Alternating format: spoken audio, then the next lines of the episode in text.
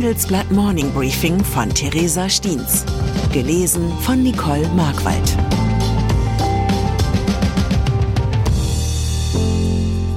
Guten Morgen allerseits. Heute ist Freitag, der 11. August. Und das sind unsere Themen. Zinsoptimismus. Inflationszahlen lassen Anleger hoffen. Weltraumvisionen. Startups lassen Raumfahrer träumen.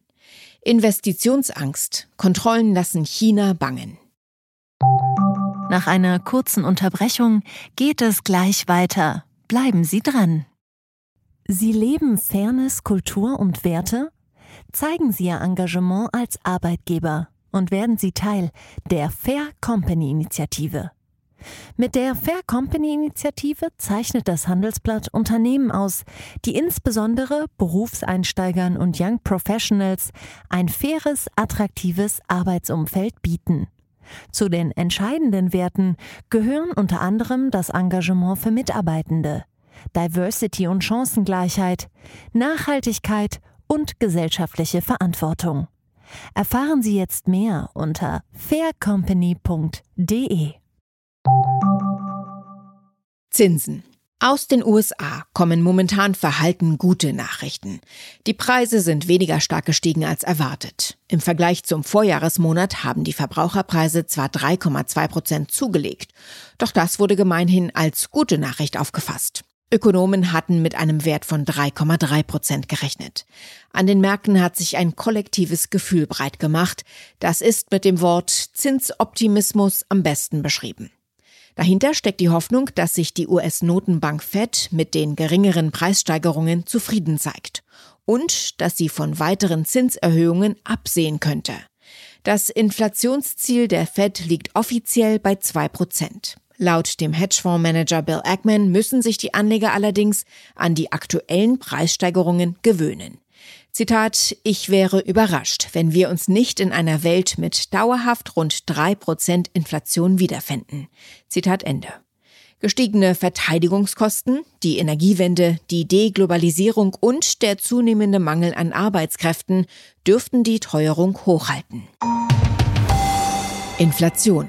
Auch in Deutschland bleibt die Inflation hoch, eine Last, die allerdings nicht alle gleichermaßen zu spüren bekommen. Laut Berechnungen des gewerkschaftsnahen Instituts für Makroökonomie und Konjunkturforschung sind Alleinlebende mit geringem Einkommen besonders stark von Preiserhöhungen betroffen. Ein Single mit monatlichem Nettoeinkommen von weniger als 900 Euro wurde demnach im Juli mehr als ein Sechstel stärker von der Inflation getroffen als ein Alleinlebender mit mehr als 5000 Euro Gehalt.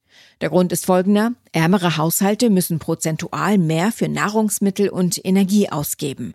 Die stärksten Preistreiber. Ihren Warenkorb aus Kostengründen anzupassen oder auf Güter zu verzichten, fällt ihnen deutlich schwerer. Raumfahrt. Der heutige Handelsblatt Wochenendtitel beleuchtet ein Phänomen, das unaufhaltsam ist. Und es sorgt weit über unseren Planeten hinaus für tiefgreifende Veränderungen. Die Privatisierung des Weltalls. Früher ist die Raumfahrt ein staatliches Geschäft samt all der Trägheit gewesen, die behördlich angeordnete Innovation mit sich bringt. Heute revolutionieren Start-ups den Weg ins All, allen voran SpaceX und Elon Musk. Kommerzielle Anbieter übertreffen die Wirtschaftsaktivität der staatlichen Raumfahrtprogramme schon seit einigen Jahren. Und dieser Vorsprung dürfte noch größer werden. Den Unternehmen ist es gelungen, mit scheinbar einfachen, aber dennoch entscheidenden Veränderungen die Raumfahrt massentauglich und lukrativ zu machen. Frühere Raketen sind Wegwerfmaschinen gewesen, deren Booster nach dem Start verglüht sind. Mittlerweile können sie teilweise wiederverwertet werden. Das lässt ganz neue Träume aufkommen, die in der kommerziellen Raumfahrt mittlerweile geträumt werden dürfen. Das Start-up Astrobotic ist eine Uni-Ausgründung aus Pittsburgh und träumt von einer Tankstelle im All.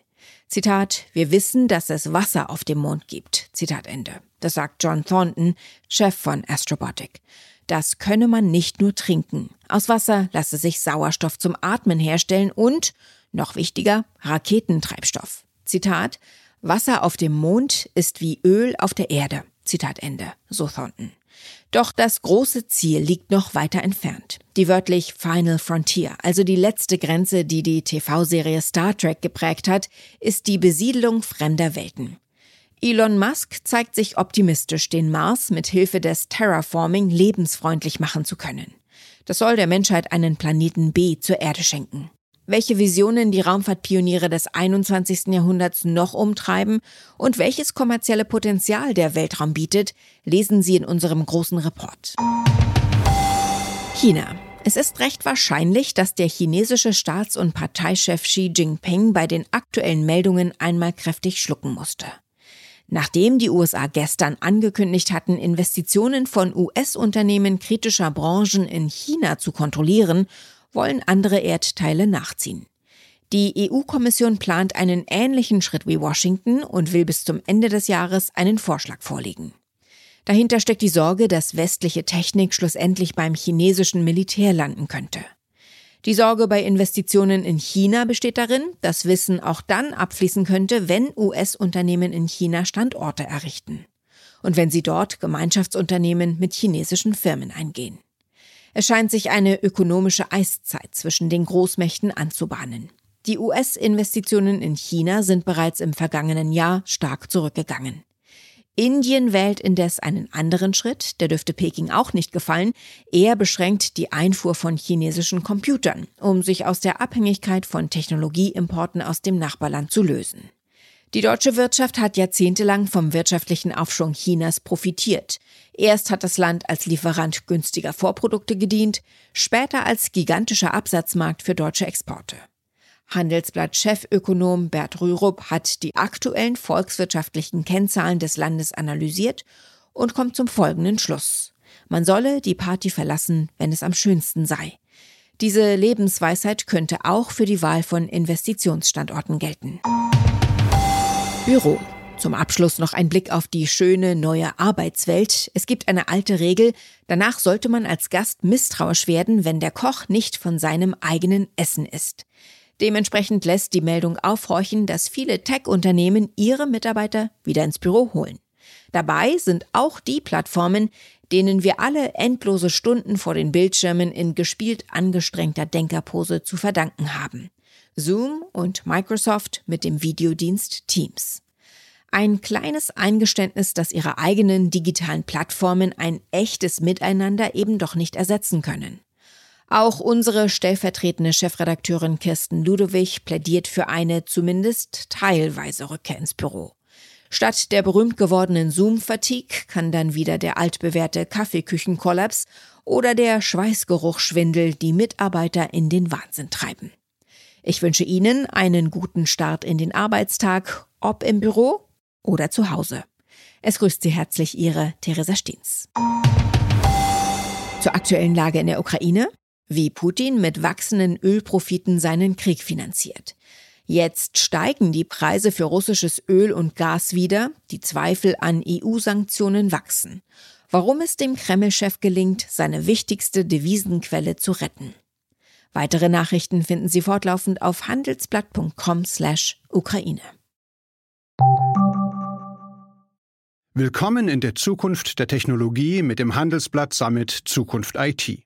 Seien Sie Teil der IT-Flagship-Tagung des Handelsblatts, bei welcher führende Köpfe der IT-Branche zusammenkommen, um die neuesten Trends und Herausforderungen der digitalen Transformation zu diskutieren. Vernetzen Sie sich mit Branchenführern und finden Sie Lösungen, die Ihr Unternehmen voranbringen. Exklusiv für unsere Podcast-Hörer sichern Sie sich jetzt 20% Rabatt auf Ihre Anmeldung. Besuchen Sie zukunft-it.jetzt und verwenden Sie den Vorteilscode Podcast.